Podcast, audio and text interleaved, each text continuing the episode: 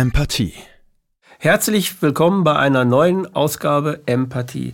Mein heutiger Gast, ihr werdet sie kennen, Friederike de Bruyne. Hallo Friederike. Hallo Rüdiger, danke für die Einladung. Ja, bitte, gern geschehen. Gut, dass du gekommen bist. Danke, dass du da bist. Ähm, wir haben ja vor ungefähr einem Jahr, anderthalb Jahren so, als die Bewegung Querdenken angefangen ist, da hast du hier nur eine halbe Stunde gesessen. Und äh, ich habe damals schon gemerkt, also mit dir könnte ich eigentlich fünf Stunden reden, weil du hast so viele, so viele Felder und so viele Bereiche, die, die, die du auch ja, sehr gut durchlebt hast. Du bist ähm, Begleiterin für Geburt und Tod. Mhm. Du bist zwar quasi ähm, so zwischen den Welten. Das äh, empfindest du nicht so, ne? Aber wenn man darüber, wenn man, wenn man das nur hört, dass, dass jemand, das, weil das, ich habe das eigentlich noch nie gehört, dass jemand äh, Geburtshilferin ist und gleichzeitig Sterbebegleiterin ist. Und beides ist ja irgendwie so, man kommt ins Leben und man geht ins Leben. Was danach ist, weiß man nicht, was davor ist, weiß man nicht. Man hat Vermutungen. Mhm. Und du begleitest diese ganzen Zwischenräume. So sehe ich das für mich. Ja, diese Übergänge. Und die haben ja ganz viel Ähnlichkeit. Also du hast es eben schon beschrieben. Mit dem einen Prozess ist es das Ankommen mhm. in den Körper und der andere Prozess ist das Gehen wieder aus dem Körper. Und äh, beide Prozesse sind nicht kontrollierbar auf eine gewisse Art und werden aber in unserer Kultur dennoch mit aller Macht in Form ge, gedrückt mhm. und gepresst. Aber von Natur aus sind diese Prozesse wilde Prozesse. Und es gab immer Begleiter, Begleiterinnen. Häufig, also im Geburtsprozess waren es traditionell ja Begleiterinnen, ähm, die den Menschen, die diese in diesen intensiven Prozessen gerade ähm, voll prä präsent waren, sein mhm. mussten, die die begleitet haben, damit sie da gut durchkommen, weil das auch unendlich viel wecken kann an Ängsten, auch an traumatischen Erfahrungen. Und wenn da jemand dabei ist ähm, und im Grunde Vertrauen und Ruhe vermittelt oder auch mal wie ein Wegbegleiter zeigt, hey, schau mal, versuch doch mal das um den Weg wiederzufinden, dann hilft es ungemein, sich da reingeben zu können und mit diesem wilden Fluss, ja, in diesem Fluss nicht unterzugehen, sondern mhm. da ja, gut. Machen das schwimmen. heutzutage viele Frauen, dass die quasi die wilde Geburt erleben? Äh, ich glaube, es gibt verschiedene Trends. Also es gibt den Trend hin wieder zur natürlichen Geburt. Die Hausgeburten nehmen auch zu in Deutschland, kann man erkennen. Ähm, und gleichzeitig gibt es aber auch den Trend zur medikalisierten, kontrolli kontrollierten Geburt, ähm, geplante Kaiserschnitte, ähm, PDA geplant. Also es gibt Was ist PDA? beide Trends. Äh, Periduralanästhesie, das ist eine ähm, Methode, Schmerzen auszuschalten. Ja. Es ist ein mhm. wichtiges Thema, Schmerz, weil wenn man Schmerz ausschaltet sofort, dann können auch die Bindungshormone, Oxytocin und auch die rauschfördernden Hormone, also bewusstseinsverändernden Hormone und Botenstoffe nicht ausgeschüttet werden, die eigentlich in eine natürliche Geburt gehören. Also die Erfahrung ist eine völlig andere, wenn ich ähm, von vornherein Medikamente mhm. nehme oder wenn ich meinem Körper erlaube, diesen ganzen Prozess, und es ist unendlich fein aufeinander abgestimmt, ähm, ja, diesen ganzen Prozess von alleine aufzunehmen und sich da rein zu entfalten. Also eine Geburt, die, die begleitet wird, wo die Frau sich wohl und sicher und geborgen fühlt, die kann gar nicht annähernd so schmerzhaft sein wie eine Geburt, in der die Frau in Angst und Unsicherheit ist. Weil im Körper eben andere, andere Hormone ausgeschüttet werden, andere Botenstoffe. Gehört ähm, eine wilde oder natürliche Geburt von Kindern eigentlich auch, ähm, weil wir haben im Vorgespräch darüber geredet, eigentlich auch dazu, dass eine Frau äh, teilweise auch zur Frau heranreift, dass, dass das etwas mit dem Weiblichen in der Frau macht, wenn sie das auf eine natürliche und nicht auf eine medizinisch kontrollierte Art und Weise erlebt? Mhm. Da habe ich überhaupt gar keinen Zweifel dran, ja, ja. Und das habe ich selber auch so erlebt. Also ich weiß es aus Gesprächen, ich kann es erkennen in der Begleitung. Ähm, und ich habe das selber auch so erfahren, dass durch diese Erfahrung, ich schaffe das, ähm, ich gehe durch die. Also du redest jetzt von deinem eigenen Kind? Ja. Von deiner eigenen Geburt? Ja. Ne? Ja. ja ähm, da kann ich es ganz plastisch darstellen. Natürlich weiß ich aus Gesprächen, dass es anderen Frauen ganz ähnlich geht. Aber bei mir selber war es so, ähm, dass ich durch diese Erfahrung, dass ich diesen intensivsten Prozess, das kann, kann man sich ja nicht vorstellen, ja, wenn man es noch nie nicht. erlebt hat. Ja. Ähm, ein Kind aus dem eigenen Bauch zu gebären, das, ist, das sind Urgewalten. Ne? Die Wehen, das sind Urgewalten. Das, das, das durchflutet dich und mhm. diesem Prozess, ähm, ja, in diesen Prozess einzutauchen, dann gehst du auch in einen anderen Bewusstseinszustand und, und äh, wirst ganz eins mit deinem Körper und mit deiner Intuition und mit deinen Körperimpulsen. Und ähm, es gibt so einen Moment, wo sich alles öffnet und die Kraft am größten wird, wenn das Kind in die Austreibungsphase kommt, also wenn es wirklich rauskommt. Mhm. Ähm, da ist gleichzeitig die, das Empfinden von, ich habe überhaupt gar keine Kontrolle mehr und ich habe die größte Kraft oder ich erlebe die größte Kraft meines Lebens. Und wenn man sich da reinfallen lassen kann und mitgehen kann, dann wird man in diesem Moment ja selber geboren als ein unendlich machtvolles, großes Wesen. Und das hat mir so viel Kraft gegeben, auch für die Zeiten danach, zu wissen, ich schaffe das durch diesen Moment, das war auch Angst, ne, in dem Moment, wo ich nicht mehr weiß, ich habe es ich hab's noch nie gemacht, du mein Körper, ich kann es ne? nicht kontrollieren, ich kann nur aufmachen mhm. und loslassen. Hingabe, ne? Hingabe. Und dann kommt diese Kraft und dann kommt das Baby und ich werde Mutter. Und das, was dann folgt, ist ja ein... ein ich kriege Gänsehaut überall.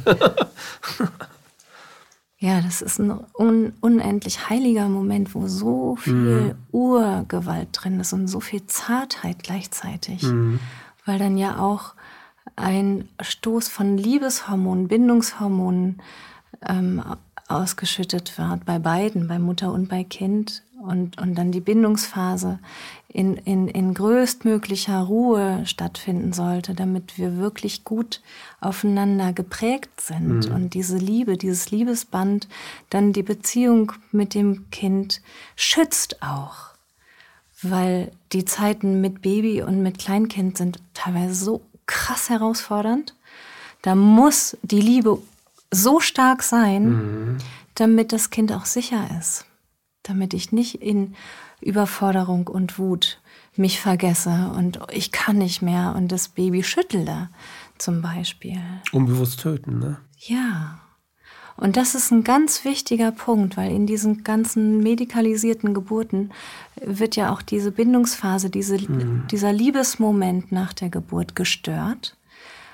Und dadurch ist die Bindung viel schwächer und passiert in der Folge sehr viel mehr Vernachlässigung und auch Gewalt gegen Kinder.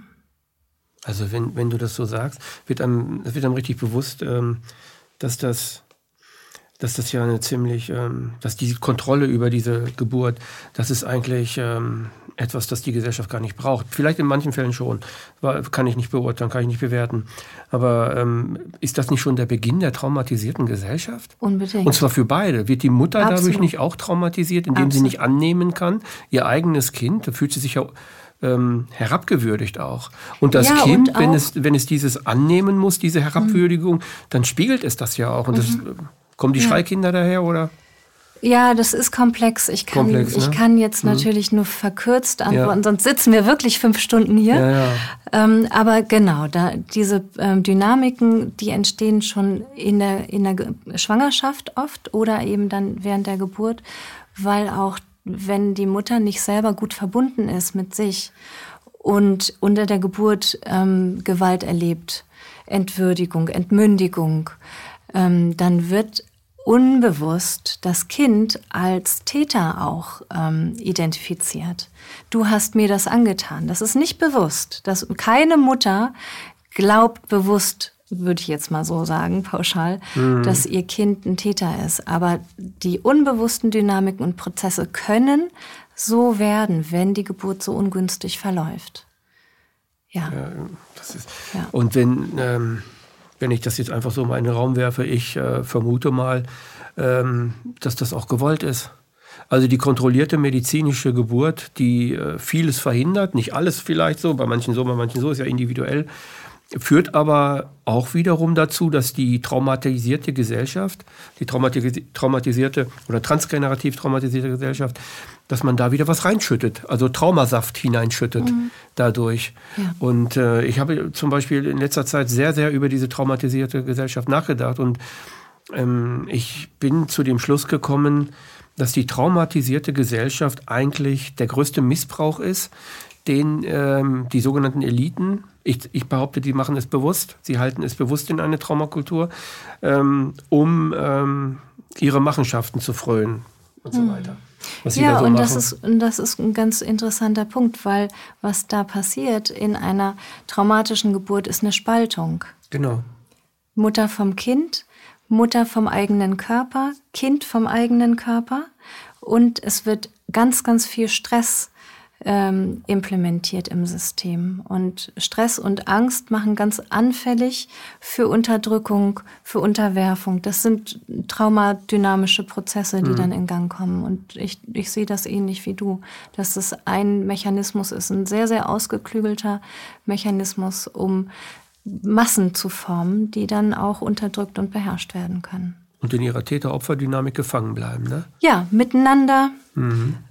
Das sehen wir überall. Die kommen dadurch, also dadurch, dass die in der Täter-Opfer-Dynamik gefangen sind, kommen sie nicht zu ihrem wahren inneren Kern. Der friedlich ist. Genau der friedlich ist. Gehen wir nochmal zurück zum, zu dem, was du gesagt hast, dass eine Frau, ähm, ja nicht Frau wird durch die Geburt, aber dass eine Frau ähm, sich ja verändert durch ihre Geburt, in ihrem Wesen fester wird, gefestigter wird. Ja, und eine ganz direkte Krafterfahrung macht. Ja, genau. Und das ist was, was uns total fehlt in unserer Kultur. Also die Erfahrung von mir als kraftvoller Frau. Wir haben so wenige Vorbilder von wirklich kraftvollen weiblichen ähm, auch älteren Frauen, ne? die mhm. ihre, ihre Autorität, ihre natürliche Kraft, also nicht eine unterdrückende Autorität, sondern ähm, Würde mhm. leben. Ihre Weisheit. Ihre Weisheit. Und da haben wir hunderte, tausende von Jahren Unterdrückung, Hexenverfolgung, mhm. ähm, alle im System. Da ähm, hat der Franz Rengdi ganz interessant auch zugeforscht und die ganze Feminismusforschung setzt sich damit ja auch auseinander. Aber ähm, ich denke, dass die Geburt ein wichtiger Schlüssel ist oder auch eine, ein ganz schöner Weg, um sich zu befreien. Ja, gut gesagt. Weil dann die ganzen Urkräfte zusammenkommen ja. und sich quasi das Wesen, das eigentliche Wesen, das individuelle Wesen zusammensetzt. Mhm. Richtig erst. Und dann quasi die starke Frau oder die Stärke äh, gezeigt wird, das Wesen der Frau.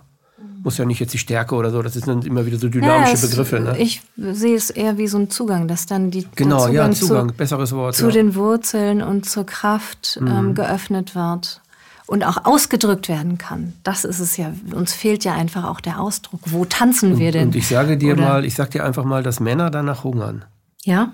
Ja, diese Alle? Frauen zu sehen. Ja? Äh, Männer, die, Männer, Angst, die nicht, da, nee, mir macht das überhaupt keine Dir Angst. Nicht. Mir okay. macht das keine Angst. Ich will ja solche Frauen haben, ja. die in ihrer Kraft stehen. Mhm. Ich finde Frauen toll, die ihr eigenes Leben leben und nicht äh, durch die Kultur so unterdrückt sind, dass die äh, nur ihre Rollen, irgendeine Rolle machen, damit sie schön angesehen sind und, mhm. und pretty sind und so weiter. Das, mhm. äh, das, weil das Wesen einer Frau, das kommt ja von innen. Also das, das ist bei Männern aber auch so. Aber das kann auch irrational sein und Viele fürchten un unbeherrscht davor, und unkontrollierbar ist. Weil sie, weil also die Männer, die davor Angst haben, können sie können diese Frauen dann nicht kontrollieren. Mhm, und sie haben genau. Angst vor, vor davor, dass sie sie nicht kontrollieren können. Aber genau das finde ich ja gut, dass ich mich nicht dass ich nichts kontrollieren muss mhm. und dass ich mich fallen lassen kann. Mhm. Und das ist eigentlich dann das, was, was, was, was Harmonie ist. Ja, und was, auch zusammen in diesen Kraftausdruck ja, zu kommen. Genau. Das ist ist auch was total Spannendes. Ja, genau. Ne? Weil Männer kommen auf eine andere Art und äh, Männer kommen, können ja keine Kinder gebären, obwohl das jetzt äh, in Mode gekommen ist, den Männern zu erzählen, sie können Kinder gebären. Also Transhumanismus, sei einfach Dank. völlig krank, das ist äh, pervers krank, das ist einfach Ja, und auch da wird wieder den Frauen etwas abge Weggenommen. abgesprochen, weggenommen, ja, genau. was urweiblich ist. Ne? Ja, genau. Ja. Ich, ich glaube, dass das eher der Prozess ist, Ja. den die wollen, dass den Frauen jetzt etwas weggenommen wird, obwohl diese gleiche Bewegung auch einen Feminismus dann Ja, und dann Leben sind alle hat. total neutral, Ja. richtig schön ausbalanciert, aber Harmonie ist das nicht. Nee, überhaupt nicht. Das ist ja nicht mal mehr Disharmonie, das ist äh, für mich das krank. Ja. Also ich, ich, ich kann keine Kinder kriegen, fertig. Da muss mir keiner was erzählen. Jeder, jeder, der Biologie liest, weiß, dass das nicht geht. Und das ist auch gut so, dass das so ist. Wir haben unsere unterschiedlichen Wesenheiten und das ist auch toll so. Ja. Du machst aber auch Sterbebegleitung. Du ähm, begleitest, begleitest Menschen, die am Sterbeprozess sind oder begleitest du Verwandte, die, Verwa die Bekannte haben, die in Sterbeprozessen sind oder, oder beides? Oder? Beides. Beides, ne? Beides, je nachdem. Je nachdem. Mhm. ist das meistens so, dass die Menschen dann, also ich habe, oder sagen wir mal so, ich bin jetzt auch schon 60 Jahre alt so und ähm, Willst du sterben? nee, ich will nicht sterben, aber ich habe keine Angst davor. Noch ist es viel zu früh. Ich will meine Erfahrung ja weitermachen. Also noch fühle ich mich nicht, dass ich sterben muss. Nein, vielleicht mit 85, mit 95 oder so, wenn ich das mein, mein Werk getan habe. Wenn, wenn der Prozess gekommen ist, kann ich ihn sowieso nicht aufhalten. Also mein, mein Hund ist am 4., ähm, am 5., am 5. März gestorben. Zwei Wochen vorher hat er einen Magendreher gehabt, 14 Jahre alt. Ich hatte einen bayerischen Gehschweißhund und die werden 12 bis 14 Jahre alt. Und äh, zwei Wochen bevor sie gestorben ist, habe, hat sie einen Magendreher gehabt. Dann hat sie zwei Wochen später wieder einen Magendreher gehabt. Und da habe ich äh, zu meiner Frau gesagt, der Prozess, das ist jetzt gekommen, sie muss sterben. Ja. Und wir werden das nicht aufhalten, indem wir jetzt wieder versuchen, irgendwas zu machen. Dann kann es wieder in zwei Wochen so sein. Und das ist eigentlich etwas, damit quäle ich meinen Hund ja nur. Also lassen wir ihn gehen. Und dann haben wir ihn halt einschläfern lassen, den Hund, damit er gehen kann. Das war auch ein ziemlich heftiger, natürlich war das heftig, weil so ein Hund ist wie so ein Familienmitglied und es stirbt jemand ähm, aus der Familie. Das ist dann schon heftig. Ja. So. Ja, wie bin ich jetzt darauf gekommen? Weiß ich. Du hast von, erst von deinem Sterben erzählt. Ja, ach ja, genau, ich möchte so noch nicht sterben. Und bei dem Hund ist es so gewesen, sie ist 14 Jahre alt, das ist dann das Ende. So, und äh, sie war auch am Ende. Sie hat ja schon, man merkt das zwei Jahre vorher. Hunde bauen ganz schön ab, weil wo Menschen 20 Jahre brauchen, braucht ein Hund zwei Jahre für. Mhm. Und äh, konnte auch nicht mehr hören, hat nicht mehr richtig gesehen und hatte Schwierigkeiten beim Gehen. Und also das war schon, ähm, ist dann schon heftig. Man merkt das, man weiß das, man spürt das, man fühlt es, dass es jetzt an der Zeit ist. Ja. Und ich spüre bei mir gar nichts, dass es an der Zeit ist. Ganz im Gegenteil, du ich fühle auch mich, noch frisch aus. ja, ich fühle mich auch sehr vital Ja, noch und weil sehr man am Leben spürt das bei beteiligt. Menschen ja auch. Ja. Das spürt man bei Hunden vielleicht schneller, weil der Prozess dann schneller geht. Aber Mhm. bei Menschen, wenn man, wenn man die kennt ähm, und das Leben in ihnen spürt, dann nimmt man das ja auch wahr. Ja. Und Mhm. Aber- Mhm. was dann aber einsetzt bei uns, weil wir keine positive Sterbekultur haben, ist eine Angst. Ja, genau. In der Regel. Es sei denn, jemand ist wirklich gut im Kontakt mit seinem Leben ähm, und lebt. Ich hab, ich hab die, ich bin der Überzeugung, dass wenn ich voll im Leben bin, wenn ich wirklich lebendig bin, dann spüre ich auch, wann es zu Ende geht. Und dann habe ich da wahrscheinlich viel weniger Probleme mit. Richtig, denke ich auch. Ne? Dann gehe ich, weil ich weiß, dass ich jetzt gehen muss. Weil für mich ist der Tod ja nicht das Nichts, sondern ich weiß, dass ich reinkarniere. Das ist Mhm. Ja. meine Philosophie. Und äh, das ist der Ja, Übergang oder dass dann. das Bewusstsein, auch wenn wir nicht wissen, was danach passiert, dass das Bewusstsein äh, weiter besteht. Das ist ja, also das spüre ich ganz stark.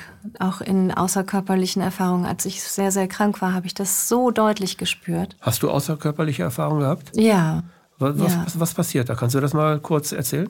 Ähm, für mich war das, also ich habe das mehrfach erlebt. Ich war mehrfach schwer krank und ähm, habe dann in äh, so traumartigen, wie in einer traumartigen Wahrnehmung äh, gesehen, wie, wie, ich, wie mein Körper unten liegt und ich aber das wahrnehmen kann. Also ich bin da drüber, ich sehe meinen Körper, ich sehe, das ist ich. Aber ich bin, ich bin drüber mit meinem Bewusstsein. Und war das irritierend? Und oder? Überhaupt nicht. Null, ne? Überhaupt nicht. Überhaupt gar nicht. Und was ich schon ewig lange habe, ist eine ganz starke intuitive Verbindung über ähm, ja, Bilder. Eine, eine Stimme in mir ähm, wie so, ein, wie so eine Anbindung an höheres mhm. Selbst vielleicht. Ähm, und ich kann Fragen stellen in solchen Situationen. Und ich habe gefragt, ist es schon meine Zeit? Und die Antwort war, es wird alles wieder gut. Du brauchst keine Angst haben. Ich war natürlich unglaublich bestürzt, als ich so krank war, mhm. weil ich meine Kinder nicht verlassen wollte, die klein waren. Ähm, und dann war die Antwort, es ist noch nicht deine Zeit und es wird alles wieder gut. Mhm. Und in, in diesem Zwischenzustand war ein solches Vertrauen, eine solche reine Liebe und null Angst. Nichts. Ich habe mhm. absolut keine Angst vor meinem eigenen Tod, ja. ähm, weil ich weil weiß, ja, es mhm. wird nicht, oh Gott, Armageddon, schrecklich Krieg, sondern es ist ein so tiefer, auch vollständig verbundener ähm, und liebevoller und Prozess. liebevoller Prozess. Wenn die Leute das verstehen würden, hätten sie diese Angst gar nicht mehr. Ja. Aber diese Angst wird ihnen ja eingeflößt. Das Nichts kommt dann, die Hölle kommt dann oder was weiß ich. Ja. Du musst brav sein oder so. Ne? Ja, das Nichts. Ich habe auch den Eindruck, dass das auch ein Narrativ ist. Wir hatten früher Erzählungen von, vom Übergang. Und in anderen Kulturen gibt es auch, dass es Narrative gibt von dem, was kommt danach. Und dass man sich darauf vorbereitet hat so ähnlich wie man sich auch auf eine Empfängnis vorbereitet und auf eine Geburt, mhm. ähm, kann man sich ja auch auf das eigene Hinübergehen vorbereiten. Und da gibt es das sehr bekannte tibetische Totenbuch, wo auch die, die Phasen im Sterbeprozess ganz genau beschrieben werden. Auch welche Ängste kommen können, wie die Elemente äh, sich, sich abbauen praktisch. Das Wasserelement, das Erdelement, ähm, die Luft, der Atem dann zum Schluss und der Geist, das Feuer. Das ist total spannend, das mal sich durchzulesen. Und wenn man die Gelegenheit hat, mal einen lieben Menschen zu begleiten, die eigene Mutter oder den Vater oder eine Oma, ähm, dann auch wirklich bewusst mal zu spüren und zu schauen, kann ich das wahrnehmen? Was passiert da eigentlich? Ja. Wie bist du dazu gekommen, ähm, Sterbe- und Geburts Begleitung zu machen. Wie ist das in deinem, in, in, in deinem Wesen plötzlich zum Thema geworden? Warst du sehr jung schon?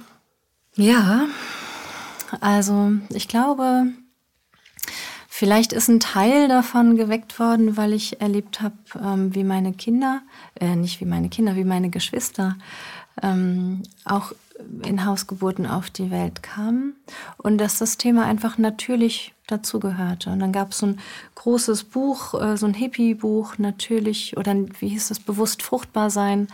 Da waren Bilder drin und ich habe mit diesem Buch mir selber Lesen beigebracht. Da war also ich noch nicht klein. in der Schule. Drei Jahre, vier Jahre. Ne? ja, fünf vielleicht. Fünf. Aber ich habe das immer wieder und immer wieder mir angeschaut mhm. und war früher schon, also als ich ganz klein war, war ich fasziniert von Geburt und von, ja, von dem ganzen Wunder, was da drin steckt. Und auch von Frauenkörpern. Ich war auch schon als Jugendliche habe ich mich mit, ähm, mit den Vorgängen im, im Frauenkörper beschäftigt, habe ganz viel gelesen über Heilkräuter und ähm, alte Hexenkunde. So, also es hat immer, mich immer schon fasziniert. Also du hast dich schon früh, früh mit, mit, äh, mit Frau und Weiblichkeit ja. identifizieren wollen. Du hast danach gehungert, ne? Ich habe danach gehungert. Ich habe auch mit 16, glaube ich, mal ein Buch von Heide Göttner Abendrot bekommen. Das ist ja die Matriarchatsforscherin. Also das war ja ganz früh schon Thema bei mir. Habe ich nicht, ich habe nicht viele Umwege gehabt. Ja. Mhm. Und dadurch, dass ich mit 16 das erste Mal richtig schwer krank war und auch an der Schwelle stand mit einer ganz schweren Lungenentzündung, kam auch das Thema Sterben schon ganz früh in mein Wahrnehmungsfeld. Und dann habe ich mich da auch intensiv mit auseinandergesetzt. Also beide Themen sind für dich innere Themen, ne? Mhm. Nicht so äußere, angelesene, anberufene Themen, ne? Ja. sondern wirklich von innen kommende Themen. Ja die du dann auch zum Beruf gemacht hast. Genau. Ich habe mit 18 dann in einem Jahr oder innerhalb von einem halben Jahr meine erste Geburtsbegleitung gemacht und das erste Mal eine Sterbebegleitung.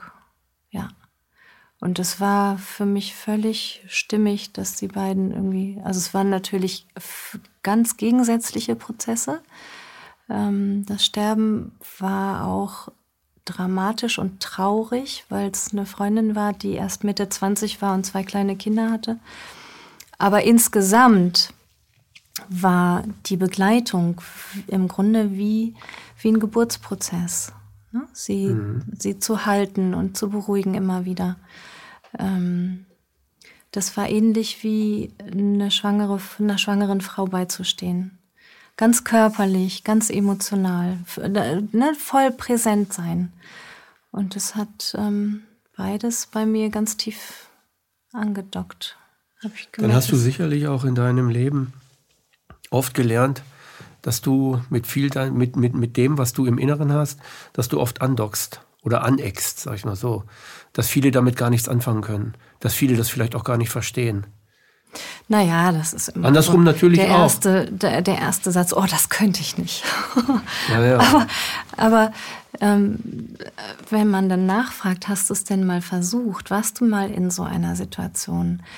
ähm, dann findet man ja raus, dass die wenigsten Leute überhaupt mal getestet haben, wie sie reagieren.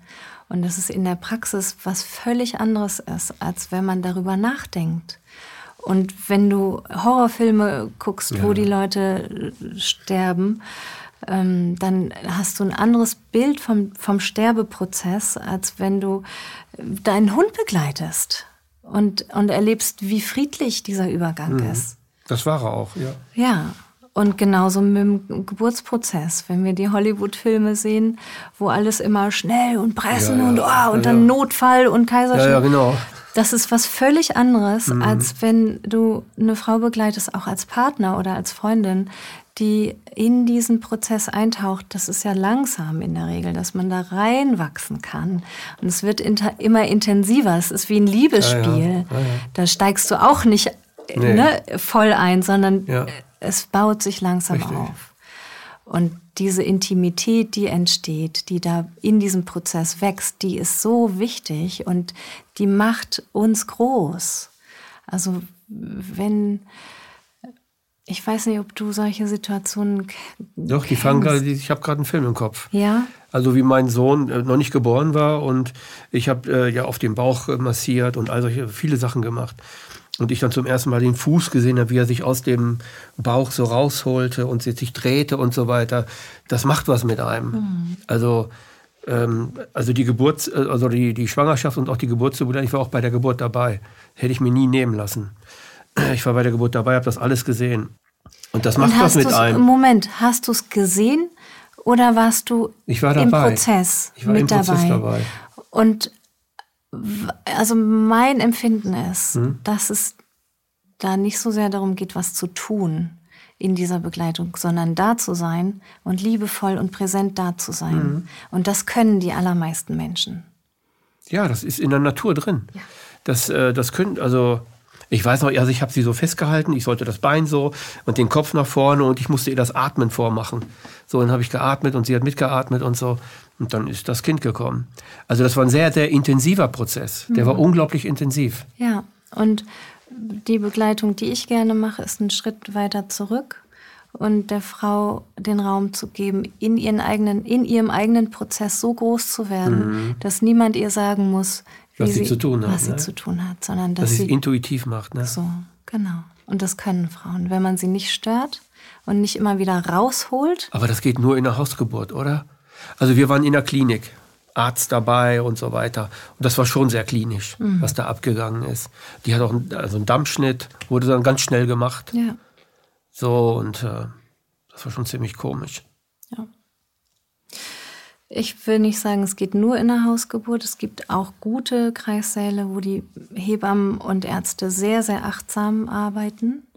Das äh, ist mir auch wichtig, da nicht das eine gegen das andere äh, auszuspielen oder so. Ja. Ne? Es gibt auch gute Gründe dafür, warum sich Paare entscheiden oder Frauen in ein Krankenhaus zu gehen. Das ist immer, muss, muss eine individuelle freie Entscheidung sein. sein.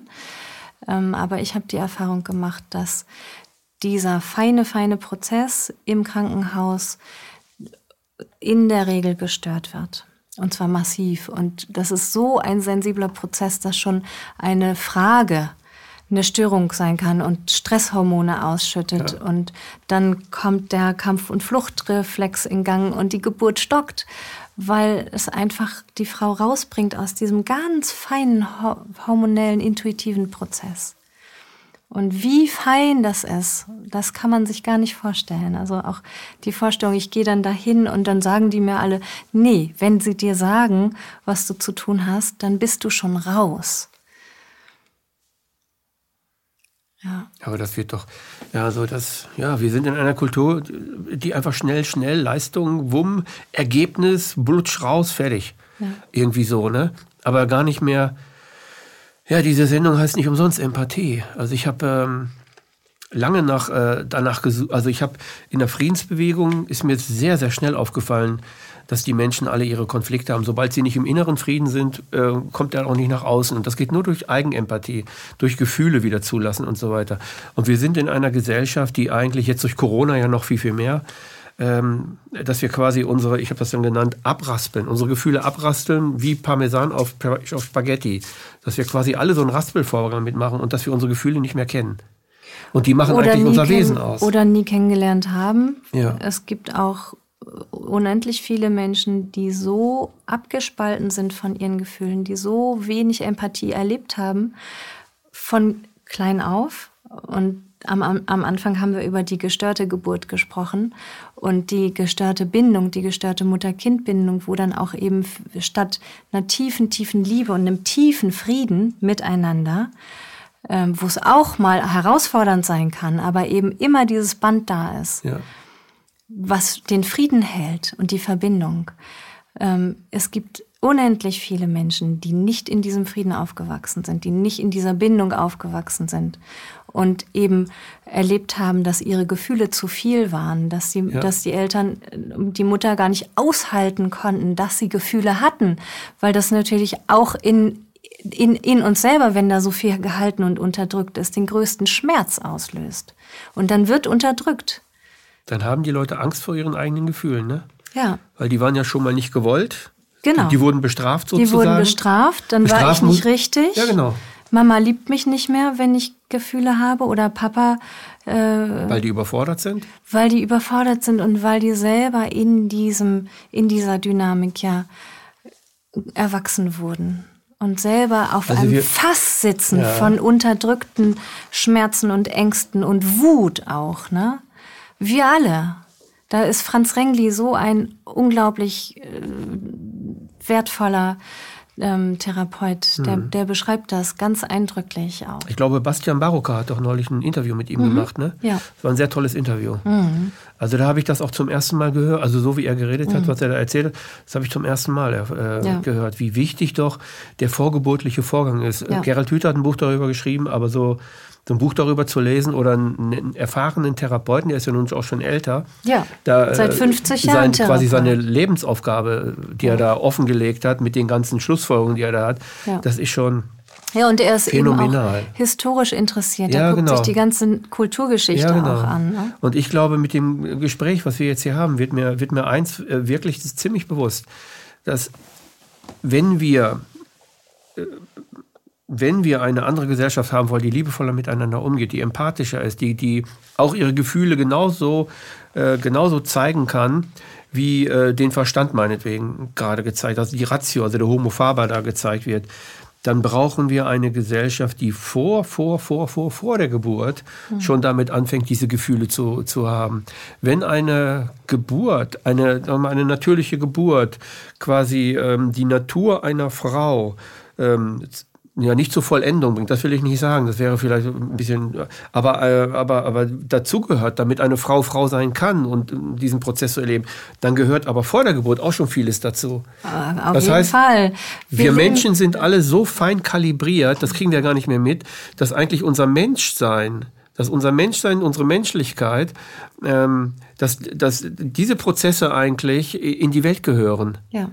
Damit wir uns ja, gar keine Gedanken mehr machen müssen darüber, äh, was hat das Kind jetzt erlebt, was hat dann, dann stellen wir die Fragen gar nicht mehr, weil dann wird es erlebt. Mhm. Dann wird das völlig normal alles. Also wir müssen im Vorfeld ja schon ganz anders sein. Ja. Wir müssen unsere Menschlichkeit rauslassen, das, was wir wirklich sind. Ja. Also unser Wesenkern oder Ja, und das ist unglaublich sensibel Ja. und empfindsam. Das können wir, wenn wir ein Richtig. Neugeborenes halten, können wir sehen, wie wir gemeint sind. Genau. So. Und das ist die Aufgabe vielleicht für uns, dass wir erstmal selber im Innern wieder entdecken, wie war ich denn gemeint und, und, und auch auf die Suche gehen, was, was liegt da drüber? Wo halte ich?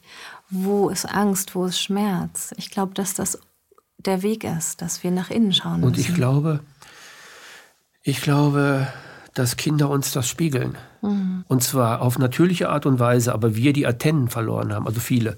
Jetzt nicht alle Menschen haben die Antennen verloren, aber die meisten.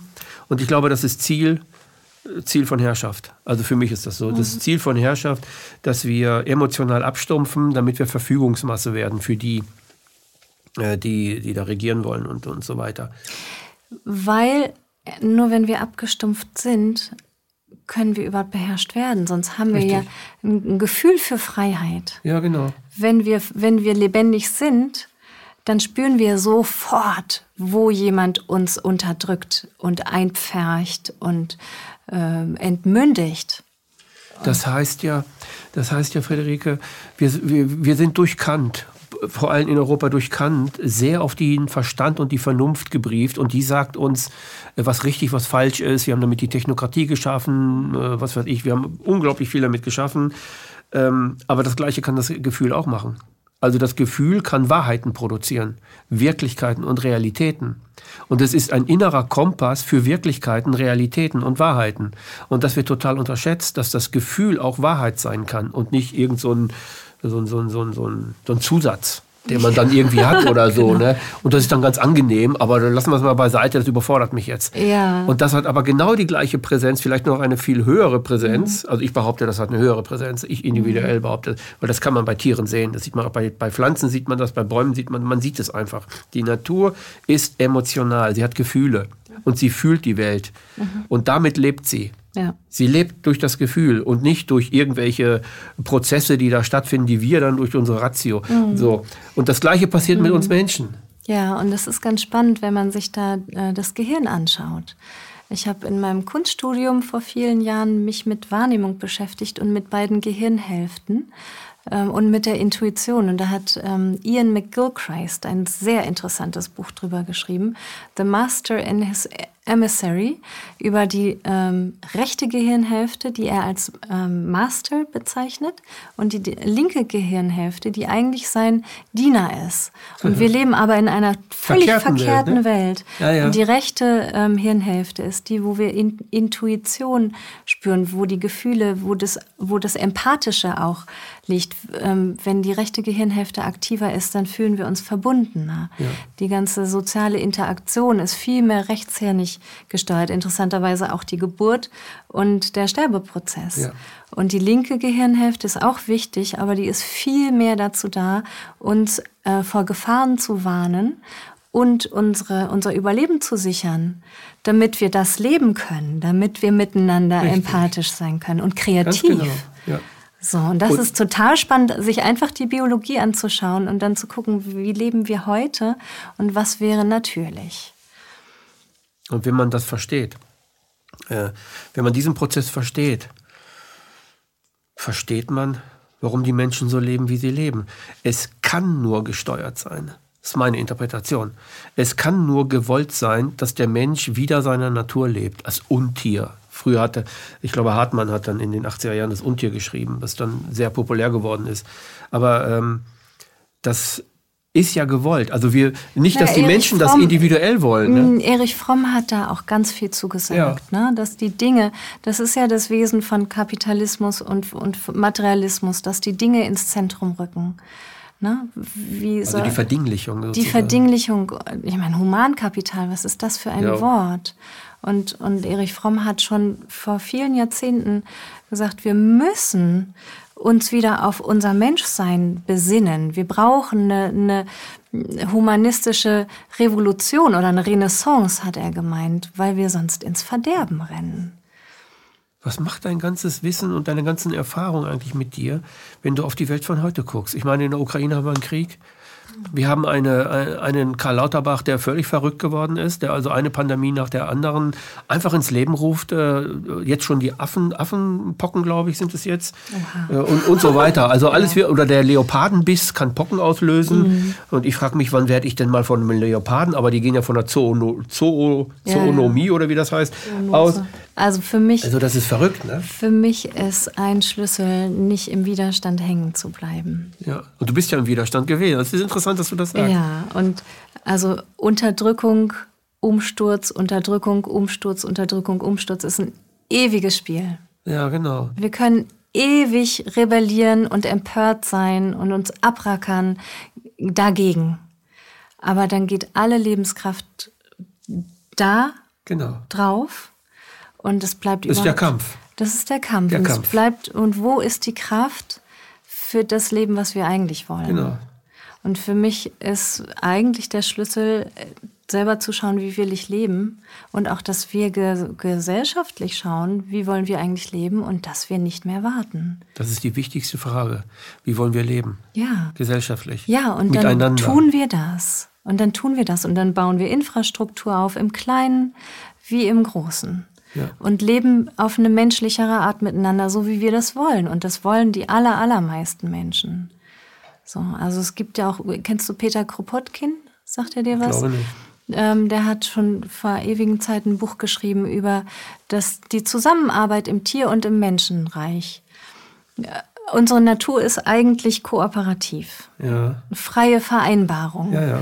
So, Hilfe. Also Freiheit, Voluntarismus. Freiheit und, und aber auch einander behilflich zu sein. Ja. Wir wollen nicht in einer Wettbewerbsgesellschaft ähm, leben, wo das Recht des Stärkeren gilt. Das wollen wir gar nicht. Das macht uns nicht glücklich. Das ist nicht unsere Natur. Das ist ne? nicht unsere Natur. Und für mich äh, ist eigentlich die Frage ganz einfach zu beantworten. Wo will ich meine Kraft hingeben? Was sind meine Talente? Und wo finde ich Menschen, die gleichgesinnt sind? Und wie kann ich dann Schritte tun, ganz konkret, damit es in meinem Leben und vielleicht im Leben meiner Lieben in die Richtung geht, damit mein Arbeitsverhältnis besser wird? Ne? Wie können wir Arbeit anders strukturieren? Ähm, überhaupt das ganze Pyramidensystem in Frage zu stellen. Dazu sind Kommunikationstechniken ganz, ganz wichtig. Überhaupt miteinander lernen, ins Gespräch zu kommen, ja. nicht nur Befehle und Kommandos auszuteilen und wirklich auszusteigen aus diesem Kampf. Das ist du redest nämlich gerade über den Nichtkampf. Hm. Also das ist das Nichtkampfprinzip. Was, mhm. was, äh, und ich habe schon oft gesagt, dass Frauen das von Natur aus, viele Frauen haben das Nichtkampfprinzip in ihrem Wesen von Natur aus, Männer nicht. Männer müssen meistens das Nichtkampfprinzip noch lernen und sträuben sich dagegen, weil sie in einer Kampfkultur erstmal groß werden, mhm. Behauptung und so weiter. Aber ich habe in meinem, seitdem ich das begründet habe, 2002, habe ich oft äh, mit Frauen darüber geredet und die sagten, ja, wieso ist doch normal. Ja, wir sind ja auch in der Regel gewohnt, kooperativ sein ist das wichtige Wesen, Das ist das wichtige Wesen von Frau, das der Mann braucht. Mhm. Was aber in der Gesellschaft überhaupt nicht artikuliert wird. Oder mhm. viele Männer sehen sich danach, aber sie können es überhaupt nicht aussprechen. Mhm. Sie können es nicht definieren. Und ja. äh, das, das zeigt mir auch wieder, wie sehr das ineinander greift, das männliche und das weibliche ja. Prinzip, wenn es per Natura ausgelebt wird und genau. nicht irgendwie per Gesellschaft. Ja, und nicht als äh, Frauen ja. sind besser und ja, das, ne, ist, das völliger ist völliger Bullshit. totaler Quatsch. Und da ist wieder die Matriarchatsforschung total interessant. Also wenn man sich Kulturen anguckt, die matrifokal ausgerichtet sind, wo also Mutter und Kind im Zentrum der Gesellschaft stehen und alle drumherum das ihr Bestes geben, damit Kinder die Zukunft nämlich ja. gut aufwachsen können. Das sind sehr friedliche Gesellschaften. Ja, und das ist auch ein natürliches Prinzip, weil das Wichtigste ist das, das Zentrum, ähm, das ist die Familie. Und was ist Familie? Das ist Frau und Kind, also Mutter und Kind. Das ist das Zentrum innerhalb der Familie. Ist natürlich mhm. auch der Mann, ja. Aber alles wird um die beiden herum gebaut, damit das Kind groß wird, weil das mhm. Kind die Zukunft ist. Das Kind ist irgendwann, genau, wenn ich grau bin, ist es, ist es die Zukunft der Gesellschaft. Ja. Und, ja. In der ersten Zeit ist es vor allem die Mutter. Ja. Ne? Durch die Stillbeziehung. Ja. Kann, das ist einfach die engste Bindung ja. von Natur aus. Äh, da muss man nicht viel äh, romantisieren oder so. Es ist, äh, der Vater ist auch wahnsinnig wichtig. Mhm. Aber eben erst nach den Ersten drei Baby, Baby- und Kleinkindjahren. Ähm, als emotionale Präsenz ist er immer wichtig, von, von der Zeugung an. Ja. Aber nach, dem, nach der Baby- und Kleinkindphase ist ja der Vater total wichtig, auch als Herausforderung und um das Ganze, äh, ja. Als mein Sohn, als mein Sohn sechs Jahre alt wurde, so fünf, sechs Jahre alt wurde, da hat er sich komplett von seiner Mutter abgenabelt und ist zu mir gekommen. Mhm. Also suchte seine Männlichkeit und so weiter. Und als Kampfsportler, der ich damals war, mit Erfolgen und schwarzer Gürtel und was noch alles, war das natürlich sehr einfach für mich, ihn dazu ja. zu, zu begeistern. Er ist auch wahnsinnig gut geworden in, in der Kampfkunst und so weiter. Aber ich habe dann ganz schnell gemerkt, dass das die Mutter ganz schön scheiße fand. Mhm. Die war sehr, sehr eifersüchtig und wollte ihn wieder zu sich mhm. binden. So. Also da gab es von ihr. Ja, und weißt diesen, du, da haben weil wir. Weil sie sich darüber definierte. Und da fehlt uns auch Austausch und Kultur. Ja. Das machen Mütter auch nicht bewusst und freiwillig, mhm. sondern das ist alles äh, unsere ganze Art und Weise, Familie zu leben oder, oder Gesellschaft ist so entfremdet und so ja. atomisiert. Ja. Ähm, und ich glaube nicht, dass es irgendeine Frau gibt, die nicht über Entlastung, also eine Mutter gibt, die nicht über Entlastung dankbar wäre und sich freuen, freut über jedes bisschen Kontakt zwischen Vater und Kind. Aber die Identifikation mit dieser engen Mutterbindung, ähm, ach, das, ja, das ist ein komplexes Feld. Ja. Ähm, und da gehört meiner Meinung aber auch ganz viel Mitgefühl hin und ein weiter Blick. Also auch nicht ein Mutterbashing, sondern zu sehen, aha, und das hat Ursachen. Und vielleicht ist eine Ursache auch die fehlende Wertschätzung. Ne? Dass überhaupt diese Ganz harte genau. Arbeit, ja. die Mütter leisten, so wenig anerkannt wird. Ja. Im Grunde gar nicht. Gar nicht. Das ist einfach ein Nebenprodukt. Müsst dann, jetzt müsst ihr auch noch arbeiten. Ne? Genau. Noch, also eine Frau muss Und das arbeiten. ist die härteste Arbeit, die wir kennen. Das ist emotionale Präsenz 24-7 das ist körperliche Arbeit, das ist Management, das ist alles. So, und ein Kind ne, zu begleiten, dass es ein glücklicher Mensch wird vielleicht oder, oder nicht zu sehr gestört wird in, in seinem Wesen. Das ist so eine diffizile, feine Aufgabe. Ja. Und da gehört eigentlich aller Fokus hin und alle Wertschätzung, die wir als Gesellschaft nur aufbringen können. Und stattdessen, ja, Muttertag. Ja, genau. Das ist die Bitteschön. Ja, ja, genau. Heute, ist, heute wasche ich ab. Ja. Heute waschen wir Heute wasche ich mal ab, genau. Ja, wichtiges ja das ist, Thema. Das, das ist, ähm, das ist, weil wir eine emotionskalte Gesellschaft geworden sind. Und ähm, ähm, Männer sind Spezialisten im Verdrängen. Männer sind Spezialisten darin, kalt sein zu können. Aber das wird ihnen auch wird ihnen, aufge wird ihnen aufgezwungen, aufgezwungen, wird ihnen von der Gesellschaft das, und, und der Mann sagt nicht. Das ist ein Prozess von von über 5000 Jahren. Ja, ja, ne? genau. Ne? Wir sind da alle rein äh, manipuliert und und gekämpft worden. Diese ganzen Kriege, die Männer kämpfen mussten. Ne? Das hat sich auch kein junger Mann ausgesucht. Also und die stumpfen dadurch ab. Und werden schwerst traumatisiert. Ja, genau. Mein eigener Vater hat ja im Krieg kämpfen müssen. Ich habe einen alt, alten, alten Vater und ich habe dadurch ein Gespür dafür, was das macht mit den jungen Männern.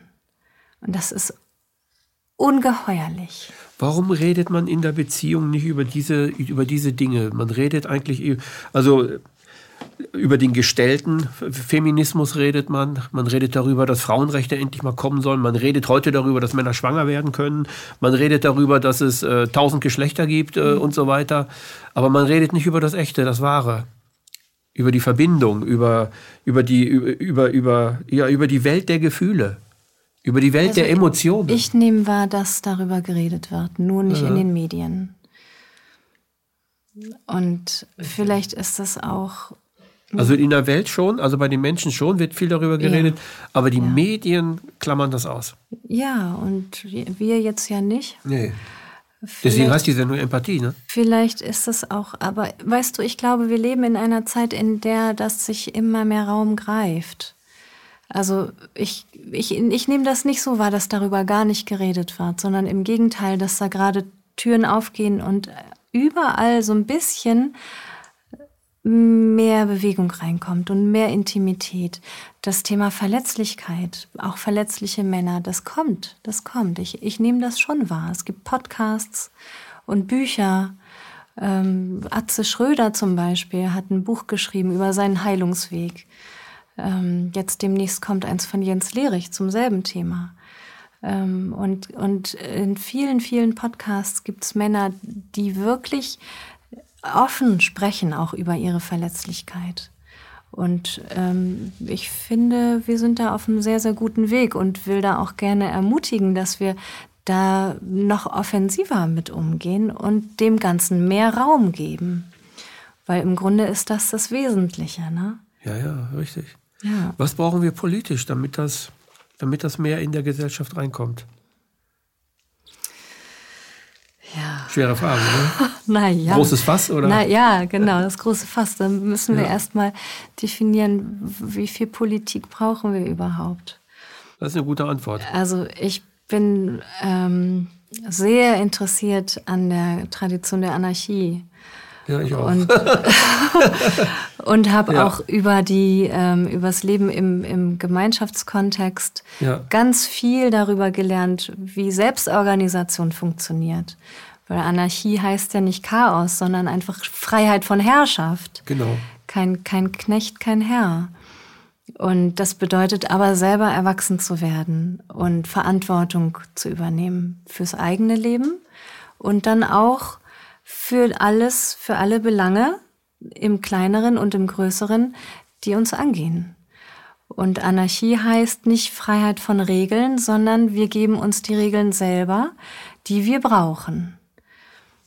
Und ich glaube, bevor wir anfangen, Rezepte für die Politik auszustellen, ähm, wäre mein Appell eher, ähm, lasst uns unser eigenes Leben wieder mehr politisieren, bei uns selber anfangen, Verantwortung übernehmen und Schritt für Schritt ähm, ein politischeres Leben führen.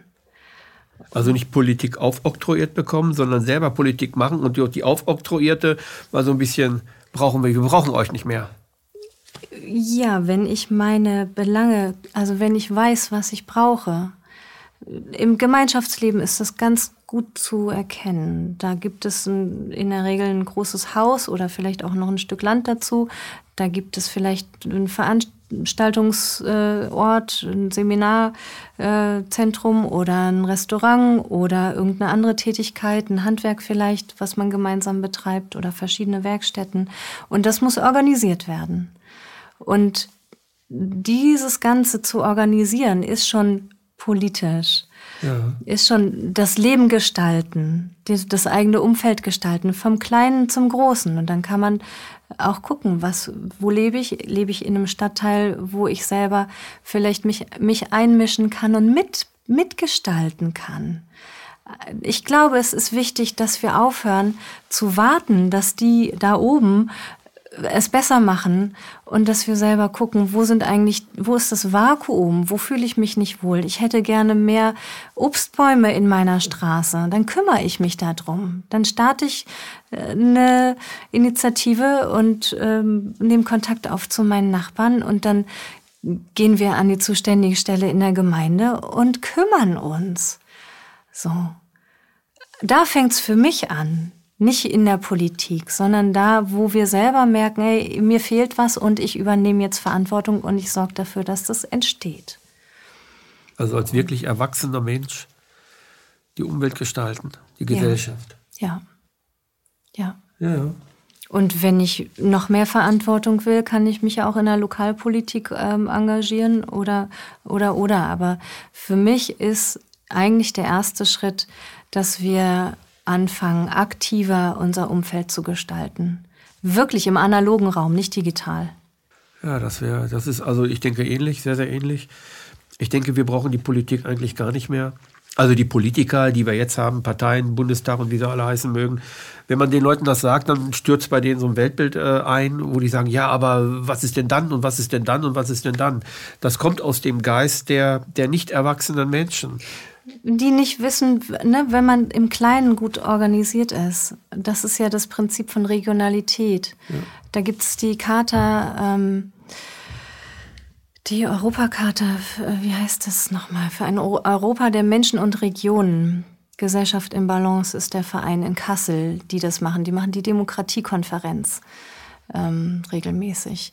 Und äh, das ist, finde ich, ein sehr, sehr schönes Modell, dass man nämlich im Kleinen guckt, ganz regional, ähm, wie viel Selbstorganisation da möglich ist. Und alles, was im, in der Region selber organisiert werden kann, das sollte auch dort selber organisiert werden. Ja. Und dann gibt's ne, den Kreis und, und irgendwann das, das Bundesland und, und, und. So kann man dann irgendwie vom Kleinen ins Größere ähm, gehen. Aber das ist äh, im Grunde, für mich steht an, dass wir mal gucken, wie viele Regeln und Gesetze brauchen wir eigentlich. Und wo fangen wir an mit politischer Bildung, dass Menschen lernen, Verantwortung zu übernehmen und zu gestalten? Also für mich ist politische Bildung und, und wirklich jungen Menschen Raum zu geben, zu gestalten, ihr, ihr Umfeld zu gestalten, das ist für mich der Weg. Also wir bräuchten dazu ein völlig neues Bildungssystem, ne? Du machst Oder brauchen wir ein Fass nach dem anderen. Ja, ja, ich weiß, dass ich die Fässer ja, aufmache. Ja. Aber ich glaube, dass es Zeit ist, darüber zu reden. Ja, natürlich. Also wir müssen darüber reden. Also Natürlich. Also, welche Jung Bildung braucht, ich glaube nicht, dass wir Schulen brauchen. Die so jungen wie die Menschen. Die, die werden äh, ja zur Passivität erzogen und ja, dazu genau. Informationen aufzunehmen und vielleicht noch zu analysieren und dann äh, zu bewerten und auszuspucken. Aber die, also MINT, was ist das? Mathematik, Informatik, Naturwissenschaften und Technik. Das ist unser Fokus. Das ja, genau. ist aber nicht das Leben. Nee. So, das Leben ist vielleicht auch noch Kochen, Gärtnern, Beziehung, Pflege, Pflege, Pflege allgemein. All Eigentlich eine Kooperation, Handwerk, kooperieren in allen möglichen Sachen. Handwerk, alles, was wir brauchen, ja. um leben zu können. Also ja, genau. Wo, in welchen Schulen wird das alles im gleichen Maße gefördert? Ich glaube, in den freien Schulen. Ja, da wird es auch teilweise kolportiert.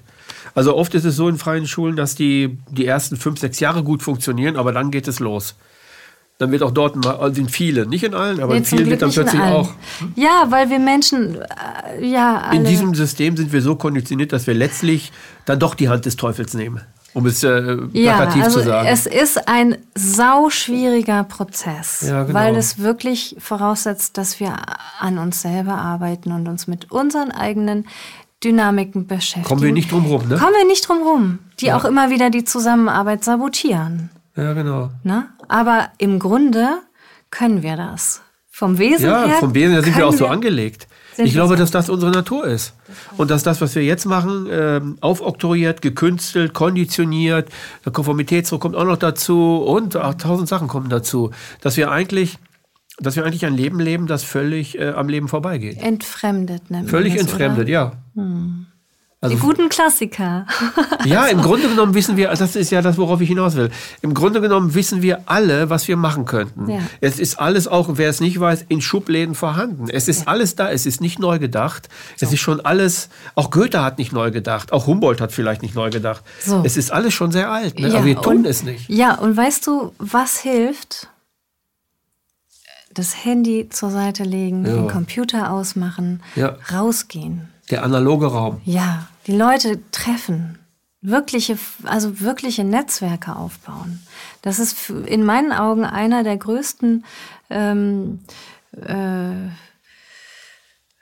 Zwecke auch hinter diesen ganzen Maßnahmen wie Lockdown, uns noch mehr in die digitale Welt zu treiben.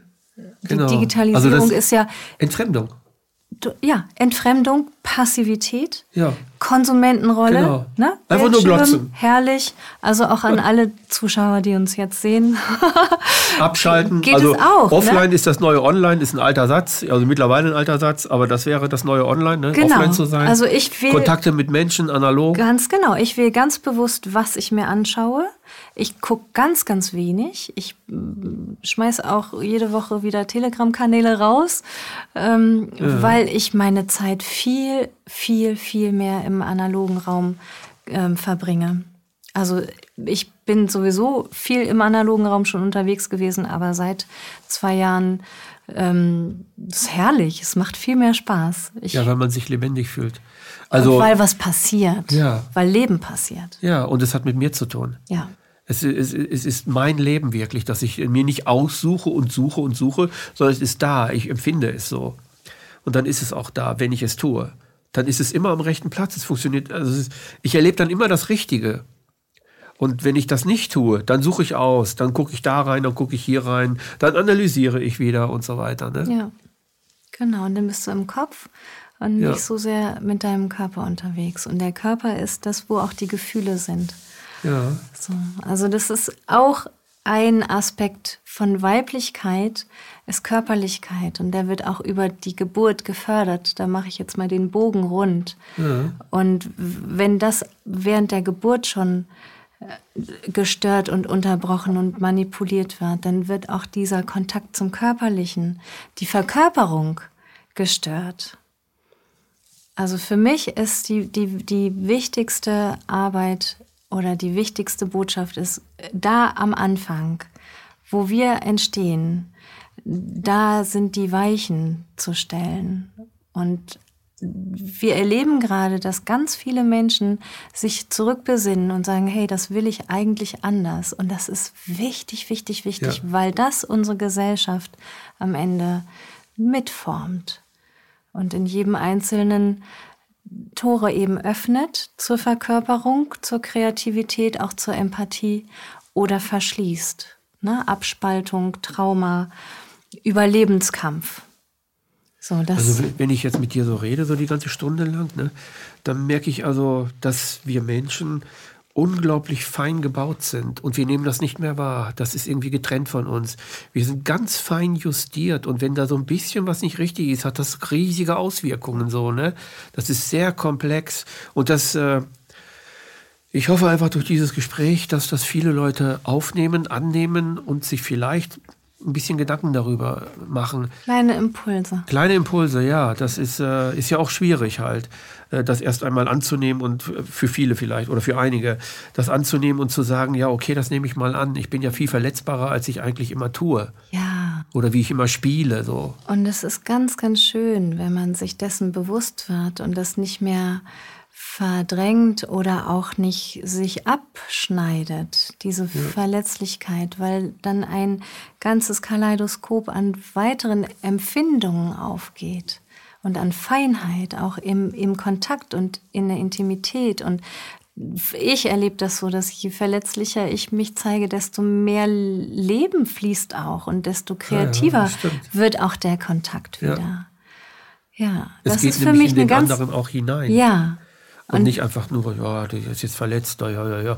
Nee, es geht richtig rein. Das ist Nein, ich bin nicht verletzt, sondern verletzlich. Ja. Ich habe nicht eine Rüstung an, ja. sondern das, was du sagst und tust, berührt mich. Und ja, das ja, heißt genau. auch, du, es kann mich im, im, im Warmen, im Positiven berühren. Danke für dein Sein. Das war eine weitere Ausgabe von Empathie. Heute mit Frederike de Bruyne.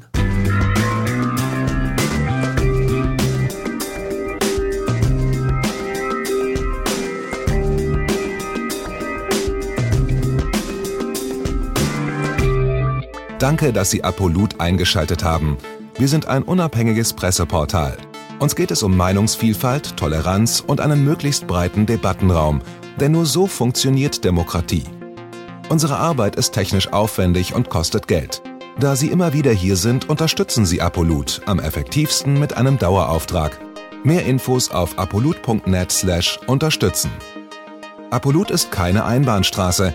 Lassen Sie uns in Kontakt bleiben. Abonnieren Sie den Apolut Newsletter, so verpassen Sie nichts. Registrieren Sie sich auf apolut.net/newsletter. Natürlich gibt es Apolut auch als App. Einfach auf apolut.net/app runterladen und mobil auf dem Laufenden bleiben. Apolut. Das denke ich auch.